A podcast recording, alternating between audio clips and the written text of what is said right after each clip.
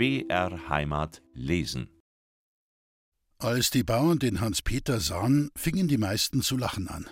Ein paar andere schimpften: Was will denn der? Was hat denn der zu mitreden in der Gemein? Auf der Kirchhofmauer rief der Staudammer Mickey: Jetzt, Buben, jetzt wird's lustig, jetzt hebt er zum Predigen an. Er sprang von der Mauer auf die Straße hinunter und drängte sich in den Kreis der Bauern, um dem erwarteten Evangelium recht nah zu sein. Mit Lachen taten es ihm die anderen Burschen nach. Aus dem heiteren Lärm, der den Hans-Peter umdrängte, konnte man alle seine Spitznamen hören. Bucklerter Apostel, böhmischer Peterl, Katzenfleck und Ratzenspeck, verliebte Christenheit, Tröpfhannes, Liebeinand und Süngerlwedam. Mit kreidebleichem Gesicht hatte sich Hans-Peter bis zum Bürgermeister durchgearbeitet. Dem alten Waldhofer schien inmitten dieses lärmenden Auftritts nicht sonderlich behaglich zu sein. Schon ein paar Mal hatte er die Hand erhoben, um Ruhe zu gebieten. Und als nun Hans-Peter vor ihm stand, brummte er ihn ärgerlich an. Was machst du denn da für Geschichten? Schau, dass du heimkommst, statt dass du mir die Leute narrisch machst. Über den hundert Köpfen wurde es plötzlich mäuschenstille. Nicht, weil der Bürgermeister Ruhe geboten hatte, sondern weil sie alle neugierig waren, was der bucklige Apostel predigen würde. Hans-Peter drückte mit zitterndem Arm die Holzteile des geknickten Sessels an die Brust. Waldhofer! Als aus dem doppelten Menschen heraus diese kleine, schmächtige Knabenstimme kam, lachten schon wieder alle. Waldhofer, Geld is Geld, hat grad einer gesagt. Und wann's der Gemein nix verschlagt, wo's herkommt, das Geld. Und wann's meinig nicht schlechter is als wir ander Leid ihr Geld. Dem Hans-Peter wurde das Reden so hart, als wäre ihm jedes Wort an die Zunge gewachsen, von der es sein Wille mit Gewalt erst losreißen musste. Und wann's schon sein muss, dass der Häuselschusterin aufgesagt wird, so tät ich mich selber ums Häusel bewerben. 50 Mackeln tät ich bitten. Das Geld hab ich daheim, das konnt ich heut noch zahlen. Auf einen richtigen Bauer wirkt nichts in der Welt so komisch, als wenn ein Mensch sein Geld ohne Zweck in den Wind wirft. Drum brach, als Hans Peter seinen Antrag gestellt hatte, in der hundertköpfigen Corona stallendes Gelächter aus. Und der Bachbauer schrie, der geht ja mit dem Geld um, als ob's mein Rührmilli wär. Nur der Waldhofer machte ein verdrießliches Gesicht. Was fällt denn denn da jetzt ein, du ewiger Narr, du Guter, musst dich denn allweil von die anderen ausnutzen lassen? Dass du's Häusl für dich selber nicht haben willst, das denken wir eh. Hast ja bei mir daheim der Liegerstadt. Mach, dass du weiterkommst.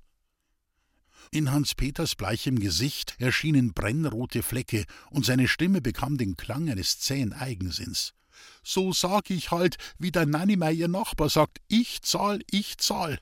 Und mehrer Geld, hat einer gesagt, is mehrer Recht. Dass so etwas wahr wär, hätt ich nie nicht glaubt. Jetzt hab ich's lernen müssen. Von den Gemeinderäten wollte der eine das Angebot erst nehmen, ein anderer versuchte den Preis noch zu steigern. Und von der Mauer herüber rief eine lustige Stimme: Passt's auf, der Liebeinand heider Teißelschusterin, da treiben sie's Hexen in der Kumpanei. Wieder brach Gelächter los. Nur ein einziger unter den hundert Bauern war nicht zum Lachen aufgelegt. Der Nachbar der Häuselschusterin. Wütend schrie er den Bürgermeister an: Ich habe einen Antrag gemacht. Über meinen Antrag muss abgestimmt werden. Ich zahle meine Steuern. Mein Recht will ich haben und Ruhe in der Nachbarschaft. Selene Sachen, äh, ne, da habe ich schon lieber den Herrgott auf dem Buckel, als wie den Teufel am Knack. Herrgott, du, keuchte Hans-Peter, du traust dir noch Herrgott sagen. Tut dich das heilig Wörtel nicht ersticken die dem buckligen Apostel zunächst standen, sahen ihm verwundert in das veränderte Gesicht. So verwundert, als wäre ein lamm, frommes und geduldiges Arbeitsross aus unerklärlichen Gründen plötzlich scheu geworden, so dass man sich vor seinen Hufen in Acht zu nehmen hatte. Dem Nachbar der Häuselschusterin blieb im ersten Augenblick die Widerrede in der Kehle stecken. So einer, wie der sich aufspielt, er wandte sich zum Bürgermeister. Die Gemein soll abstimmen. Die Muschen, die zwei, die müssen fort aus dem Dorf. Nun wandte er sich wieder zum Hans-Peter. Was sich der verlaubt in der Gemein, so ein Legwickel, so ein böhmischer, mit dem uns Mutter die Kirch verschandelt hat. Hans-Peter hob seine Faust und ließ sie wieder sinken. Du musst keine Mutter nicht gehabt haben, sonst kunst nicht so vor der meinigen reden. Oder bist du vor derselbigen einer gewesen, die meiner Mutter das Haustier zugesperrt haben, du Christ? Er sprach dieses Wort, wie man einen Faustschlag austeilt. Jetzt geht's an, schrie der Staudammer Knecht. Christ hat er gesagt, und lieb kommt nach. In einem Schnaufer bringt er so ein doppeltes Wörterl, so ein Zachs nicht aus sie. Einer der lachenden Burschen klopfte den Hans-Peter wohlwollend auf die Schulter. Recht hast, Peterl, du predigen, der hat's verdient, der weiß nix von der Lieb, sei alt, die hat's mit am andern. Während der Nachbar der Häuselschusterin erbost durch diesen üblen Scherz zu schimpfen begann, schien Hans-Peter plötzlich ruhig geworden. Er drückte die Holzteile des geknickten Sessels an die Brust, sah mit Kummer über die lachenden Gesichter hin und nickte. Sie sind halt Leut, wie's sein müssen, hat er gesagt. Er wandte sich dem scheltenden Nachbarn zu. Vergeht's gut, Herr Vetter, gut gnagelte Schuh haben's an. Mein Herz hat spüren müssen. Bleiben's mir a anders mal nicht so lang drum. Dazu konnte Hans-Peter lachen, ein Lachen, wie wenn Glas zersplittert. Aber sein ruhiges Wort ging unter in dem Lärm, der ihn umdrängte. Na, was ist denn? kreischte der Staudamer Mickey. Ausseh mit den heiligen Tönen, heut brauchen wir's wieder einmal. Keiner von uns hat lieb. Dieser Spott brachte Hans-Peter schwer erkämpfte Ruhe wieder ins Wanken. In seinen blauen Augen flammte ein Zornblitz auf. Geld, tut mir nicht spötteln, du. Wann eines predigen braucht, bist es du. Recht hast, ich bin der Erste, der die Muschen, die zwei mit Haselnuss stecken, ausstampert zum Ort. Du! Erschrocken duckte sich Mickey, als er diese klobige Faust sich erheben sah. Doch wieder zwang sich Hans-Peter zur Ruhe. Sag, was du willst. Heut hab ich's dem guten Herrn Pfarr in die Hand verlobt, dass ich Staat bin. Er hob den Arm. He, Leut! Um den Lärm zu übertönen, wollte er Kraft in seine Stimme legen, doch sie klang nur dünner noch, schneidend und schrill. Eins, Leut, eins muss ich sagen. Sein schwerer Körper streckte sich. Tut's mir der Nanny mei nix an, tut's dem guten Weibel nix Unrechts nachreden. Es is alles nicht wahr.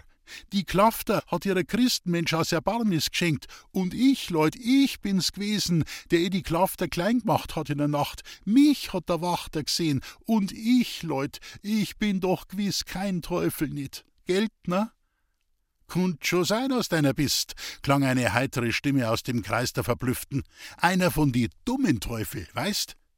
Unter dem Gelächter, das dieser Zuruf weckte, zog ein halbwüchsiger Bursche, der bei der Sache seinen Privatjux haben wollte, dem Hans-Peter das Sitzbrett des geknickten Sessels unter dem Arm hervor und schlug es ihm auf den breiten Rücken, dass es klatschte. Zum ersten Mal in seinem Leben verstand der Hans-Peter keinen Spaß. Das Gesicht von Zornröte übergossen, wandte er sich und führte einen Schlag mit der Faust.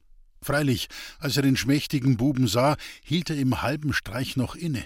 Aber da schrien sie schon mit allen Stimmen durcheinander Abwehren, abwehren, raufen und zuschlagen will er auch noch, der Abwehren, abwehren. Das ist ein Wort, das in der Sprache des Volkes einen ganz wunderlichen Sinn umschließt. Abwehren. Das bedeutet im Dorf, dass zwanzig über einen herfallen, wie Bienen über einen Käfer, der zu ihrem Honig will. Unter wirrem Gedränge wuchs ein ganzer Wald von erhobenen Fäusten gegen den Hans-Peter an.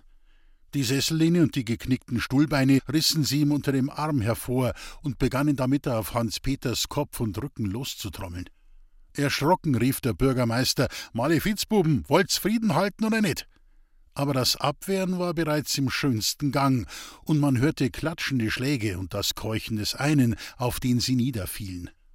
Um die Würde des Gemeinderates zu wahren, blieb dem Waldhofer nichts anderes übrig, als die Versammlung für geschlossen zu erklären und davon zu wandern, weil er mit solchen Unsinnigkeiten nichts zu schaffen haben wollte.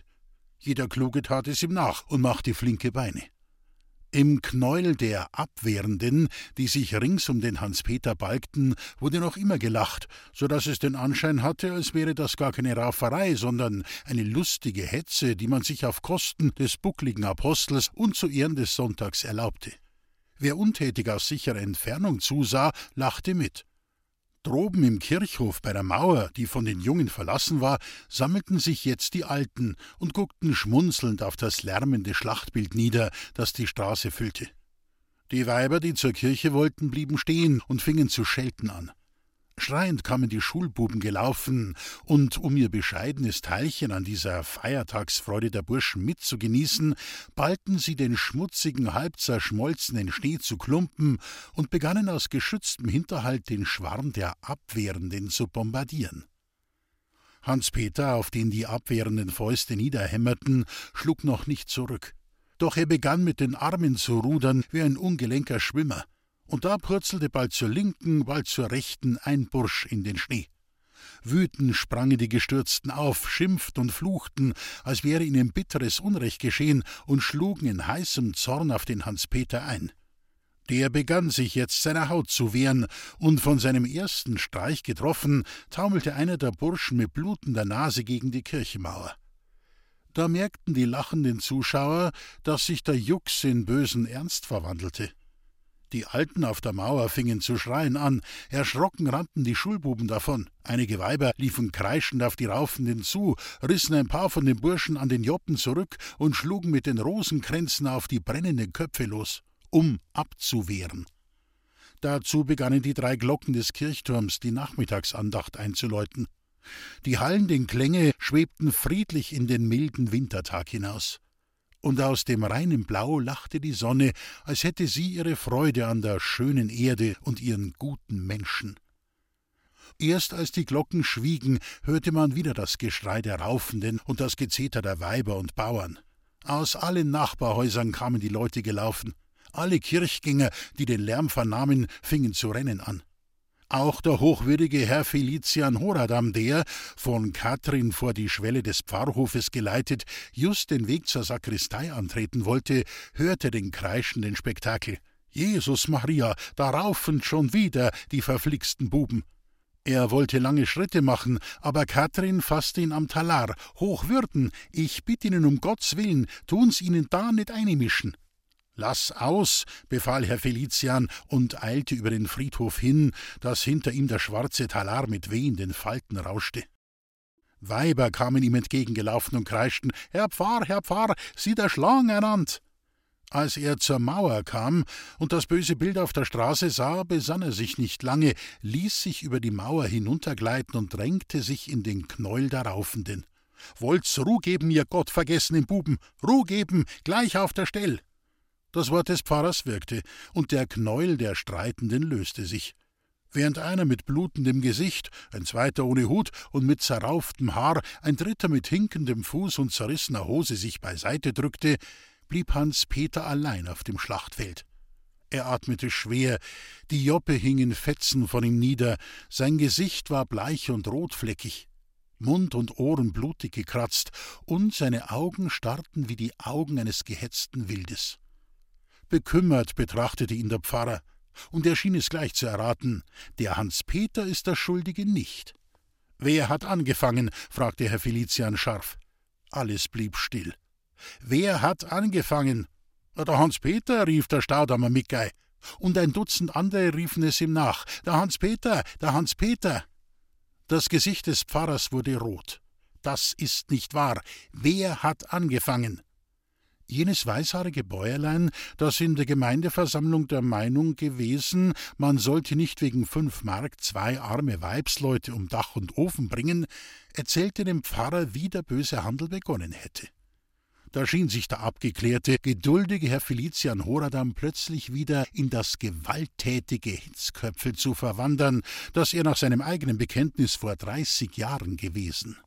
Sein rundlicher Körper streckte sich, und mit schallender Stimme begann er dem Burschen seine Meinung so gründlich zu sagen, dass sie ihn mit scheuen Augen anguckten. Jetzt hatten sie die Predigt, die ihnen der Hans-Peter nicht halten wollte. Es war eine Predigt so kräftig, wie Herr Felician seit langen Jahren keine mehr gehalten hatte. Und weil er schon im Zuge war, bekamen sie auch gleich zu hören, was ihnen der Pfarrer erst am nächsten Sonntag von der Kanzel herunter hatte sagen wollen dass es vom christlichen Standpunkt aus betrachtet eine grobe Sünde und, mit ein bisserl Menschenverstand angesehen, ein kindischer Unsinn wäre, an Hexen zu glauben, und dass, wer so üble Gerüchte ausstreue, wie sie über die alten Öderen in Umlauf kämen, entweder ein dummer Mensch sein müsse oder ein schlechter. Ui Sakra, zischelte von dem Burschen einer, heut ritt er Wörteln, als hätten's zwei Fäust, die einem bei die Ohren packen. Und ein zweiter hetzte, das braucht man sich doch nicht gefallen lassen. Und ein dritter stieß den Staudamer Mickey mit dem Ellbogen an. Jetzt zeig, dass du geschneit hast.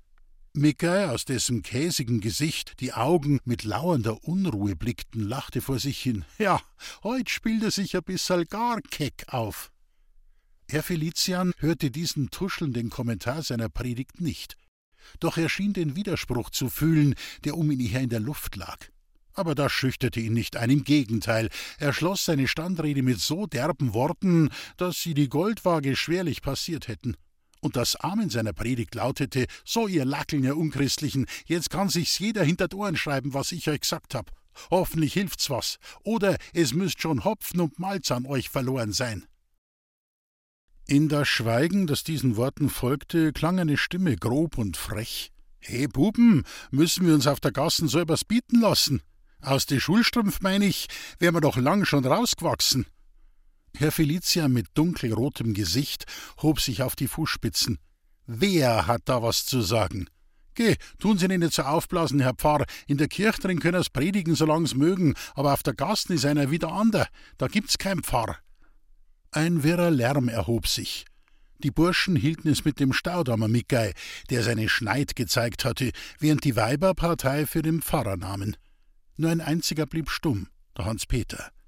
Er versuchte zu Herrn Felician hin einen Schritt zu machen, doch wie ein Trunkener taumelte er zurück und musste sich, um nicht zu stürzen, an die Friedhofmauer lehnen. Droben über dem Rand der Mauer war mit verstörtem Gesicht die Jungfer Kathrin erschienen. In Sorge um ihren geistlichen Herrn kreischte sie: Herr Pfarr der Rosenkranz, Herr Pfarr der Rosenkranz. Ja, ja, Kathrin, hast recht, rief Herr Felician. Alle Glut seines humanen Eifers, aber auch aller Zorn schien plötzlich verkühlt in ihm. Einen ruhigen Blick noch warf er auf den Staudamerknecht und nickte vor sich hin. So, so, der Mickey. Ha, freilich, der hat's nötig. Dann hob er die Hände, um die lärmenden Weiber zu beschwichtigen. Lassen wir's gut sein. Gehen wir lieber hinein und reden wir mit unserem Herrgott. Kommt's, Leuteln, der Rosenkranz fängt an. Komm, Peterl, in der Kirche drin ist deine Heimat. Da drin bist sicher. Herr Felician schürzte den Talar und watete durch die Schneepfützen zum Tor des Friedhofs. Ein schwatzender Trupp Weiber schob sich hinter dem Pfarrer her, während der lärmende Schwarm der Burschen, geführt vom Staudamer Mickey, hinüberzog ins nahe Wirtshaus. Hans-Peter, der sich mit kalkweißem Gesicht an die Mauer lehnte, hatte die Hand gestreckt, als wollte er sie dem Pfarrer reichen. So stand er eine Weile, dann fiel ihm der Arm herunter. Seufzend tat er die Lider zu, ein Wanken kam über seine schwere Gestalt, und aus dem Mundwinkel sickerte ihm ein roter Tropfen. Jetzt brach er lautlos zusammen, kollerte ein Stücklein über den nassen Schnee, und so blieb er liegen. Niemand kümmerte sich um ihn. Nur ein paar Schulkinder standen scheu erschrocken um den Hans-Peter her. Da schau, stotterte ein fünfjähriges Dirnlein und deutete auf das Blut, das unter Hans Peters Hüfte hervorsickerte und im nassen Schnee zerfloß. Jetzt muss er sterben, der Batzen Weckerl, erklärte ein kleines Bürschel mit altklugem Gesicht. Grad so ist der Simmaldagling, den unser Stirl erstoßen hat. Das Dirnlein machte im Schnee ein Hockerl und sah dem Hans Peter in das entfärbte Gesicht. Meinst, Pepperl, dass er schon tot sein tut? Aber gewiss, der lebt schon lang nimmer. Da sah das Dirnlein auf der Straße zwei verspätete Kirchgängerinnen daherkommen, die alten Öderin mit ihrem Mädel. Täuselschusterin kommt, die muss den Ratzenspeckerl wieder lebendig hexen. Wie getrieben von einer Angst, die es selber nur halb verstand, begann das Dirnlein der alten Öderin entgegenzulaufen. Häuselschusterin! Zitternd klammerte sich das Kind an den Rock der alten Frau. Verwundert sah Mutter Nanime auf das Dirnlein nieder. Denn dass die Kinder ihr entgegenliefen, das war sie nicht gewöhnt. Die pflegten vor ihr davon zu rennen, sich hinter die Stauden zu stecken und zu singen: Zwei mal zwei macht sechs, sechs, sechs, so viel macht's bei der Hex, Hex, Hex. Und dann kam nun eines und klammerte sich an ihren Rock, als möchte es um eine Wohltat betteln. Mutter Nanimei legte dem Dirnlein die Hand auf das zausige Köpfel. Was magst denn, Kinderl? Bittschön, Häuselschusterin, tu den Ratzenspeckerl wieder lebendig hexen. Da hatte Lisbeth den regungslosen Schläfer im blutigen Schnee bereits erblickt. Jesus Maria, stammelte sie zu Tode erschrocken. Sie begann zu laufen, warf sich neben Hans-Peter auf die Knie, rüttelte ihn an der Schulter und schrie wie von Sinnen: Mutter, Mutter, Mutter! Als die Altenöderin herbeigehumpelt kam, hatte Lisbeth schon den Kopf des Bewusstlosen auf ihre zitternden Arme gehoben. Und da lagen sie nun alle beide auf den Knien und mühten sich vergebens, den schweren Körper des Ohnmächtigen aufzurichten. Die Altenöderin rieb ihm das Gesicht mit Schnee und füllte nach seinem Herzen. Das schlug wie ein schwerer, müder Hammer. Er lebt, er lebt. Tummel dich, Kindl, und lauf. Schau um Leut, dass wir ihn heimbringen. Lisbeth rannte zum nächsten Haus, und da sah sie den jungen Waldhofer die Straße heraufkommen. Die Arme streckend mit ersticktem Laut eilte sie ihm entgegen. Diesen tonlosen Schrei hatte Roman nicht gehört.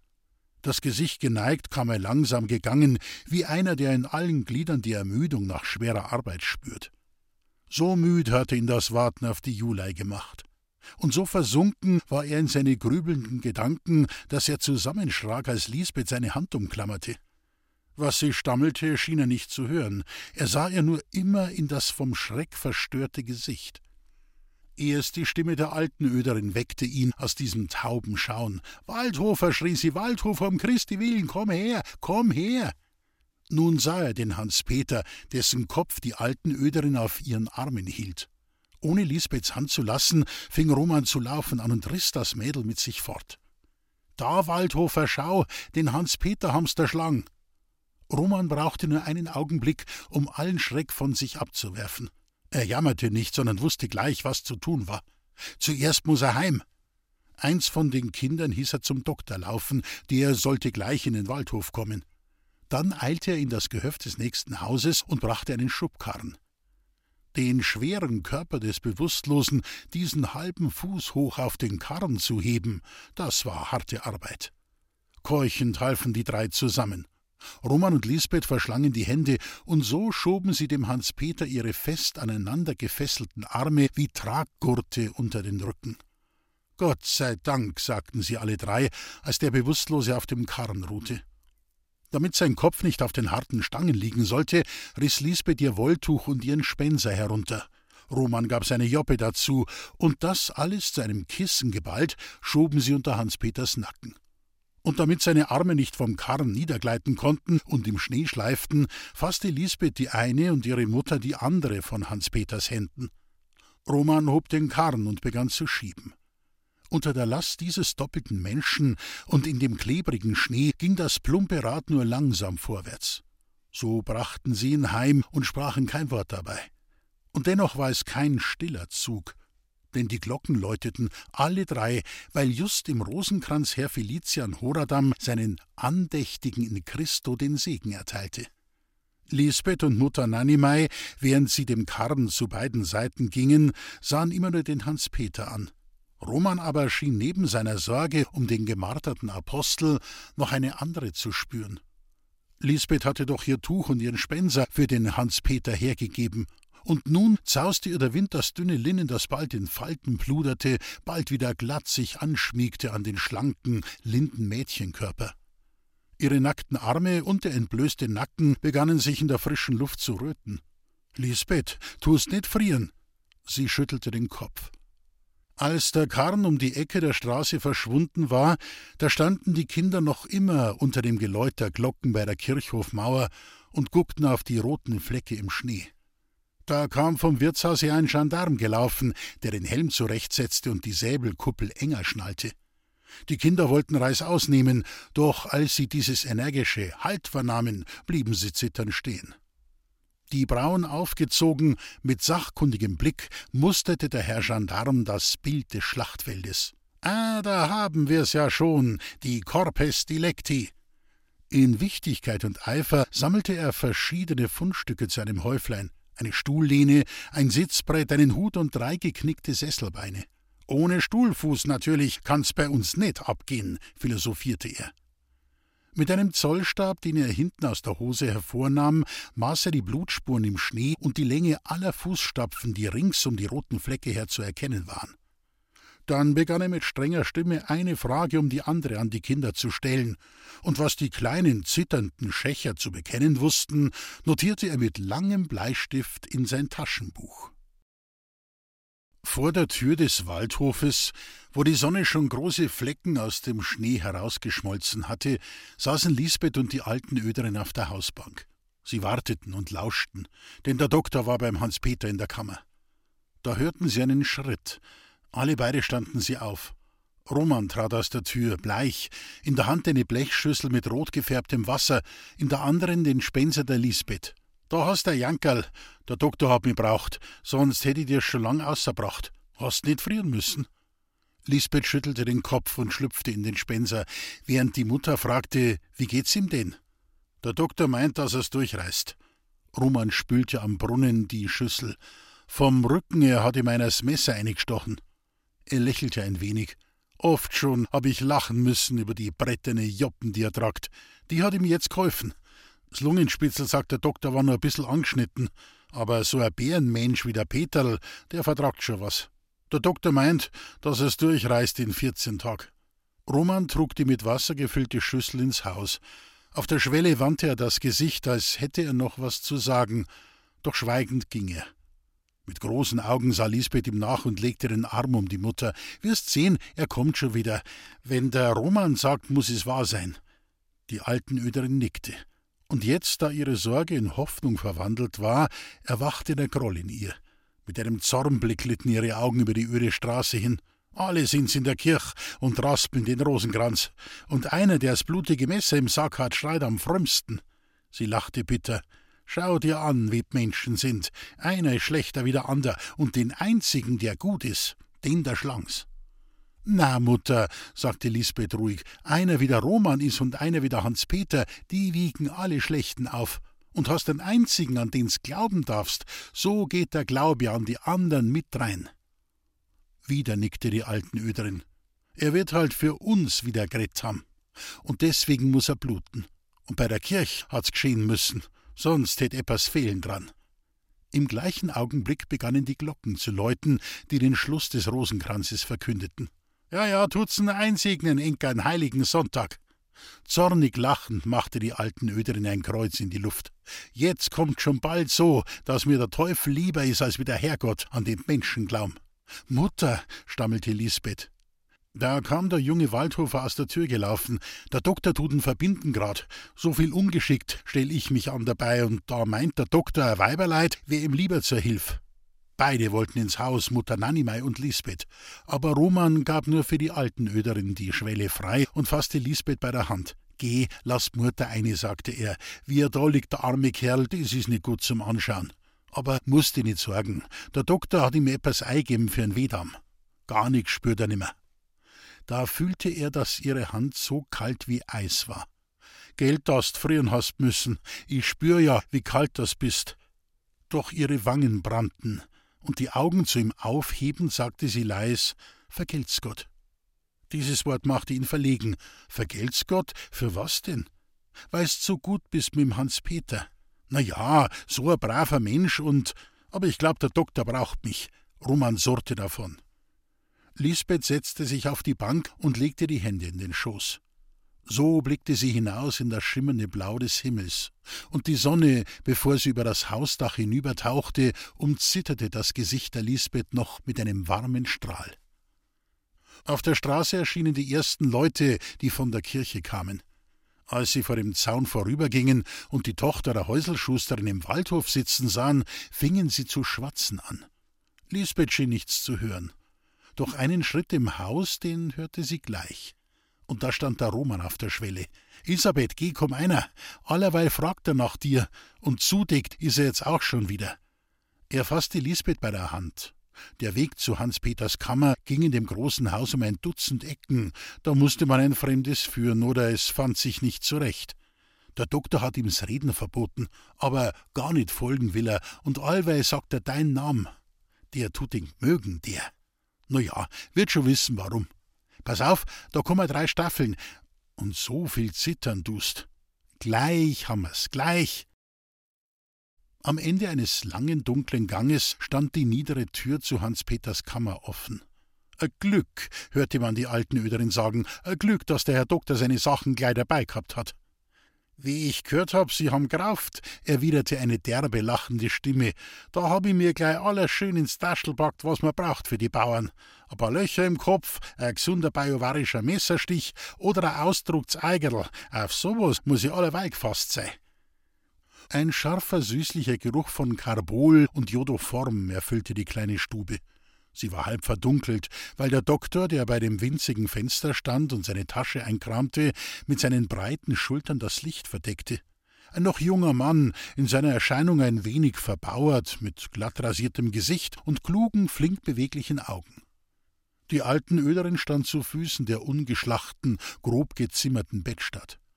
Hans-Peter war mit einer grauen Lodenkotze zugedeckt und hatte um die Stirn einen nassen Bund, der das dicke Köpfel um ein ausgiebiges Teil noch dicker machte. Das frische Hemd, das man ihm angezogen hatte, stand am Hals weit offen und zeigte den Verband, der dem Hans-Peter um die Brust gelegt war. Die brüchig gewordene Tonne seines Lebens hatte einen neuen Reif bekommen. Als Roman und Lisbeth in die Kammer traten, wandte der Doktor das Gesicht Sackerlott, kommt da aber ein sauberes Madel und ein gesundes Madel. Er lachte, mich hat's noch nicht braucht. Er beugte sich über das Bett und streichelte dem Patienten freundlich das dridoppelte Köpfel. Ja, Peterl, des begreif ich, dass du nach der verlangst. Roman fühlte das Bedürfnis, den Doktor aufzuklären. Die zwei sind wie Bruder und Schwester, wissen's? So, na ja, Bruder und Schwester ist auch was Schöns. Der Doktor lächelte. Lang halt's aber nicht, wenn's nicht angeboren is. Na also, Madel, komm her und schau dir's an, dein blessiertes Brüderl. Lisbeth trat zum Bett. Elisabeth, wollte Hans-Peter sagen, doch es war nur ein gurgelnder Laut, der ihm aus der Kehle quoll. Er musste husten, und rote Bläschen traten ihm über die Lippen. Erschrocken beugte sich Lisbeth über ihn und sagte leis: Geh, Peterl, tu nicht reden, das kunnt dir schaden, weißt? Sie nahm ein weißes Tuch, das auf der Decke lag, und trocknete dem Hans-Peter den Blutschaum von den Mundwinkeln. Nun lag er ruhig, und unter dem Stirnbund glänzten seine blauen Augen hervor wie die Augen eines Gesunden. Die hat er Linzhanterl, meinte der Doktor. So eine Krankenpflegerin täte ich mir gefallen lassen. Die möchte den Peter rausreißen in der halben Zeit. Lisbeth richtete sich auf. Der hat uns so viele Guttaten erwiesen. Tag und Nacht hätte ich da bleiben, gern. Da lachte der Doktor. O Jägerl, jetzt geht Welt unter. Ein Mensch, der dankbar ist. Er streckte Lisbeth die Hand hin. No also, Madel, bist aufgenommen als Pflegschwester. Ein besseres Trankerl kann ich dem Peter nicht verschreiben. Lisbeth sah beklommen den jungen Waldhofer an. Hast recht, meinte die alten Öderin, da müsst schon zuerst der Waldhofer sagen, was er denkt dazu. Der Vater, na ja, Roman musste sich räuspern, wie's der Vater haben will, weiß ich nicht. Aber der Hans-Peter braucht zur Pflegschaft einen ganzen Menschen. Die Leute im Haus haben ihr Teil zum Schaffen. Ich denk mir, der Vater muss froh drum sein, wann Lisbeth bleibt. Und ich, natürlich, mir wär's schon recht lieb für'n Hans-Peter, ja. Und so bleibst halt, Lisbeth, gelt? Da sahen plötzlich alle vier, die in der Kammer standen, verwundert auf, denn etwas Merkwürdiges war geschehen. Hans Peter hatte gelacht.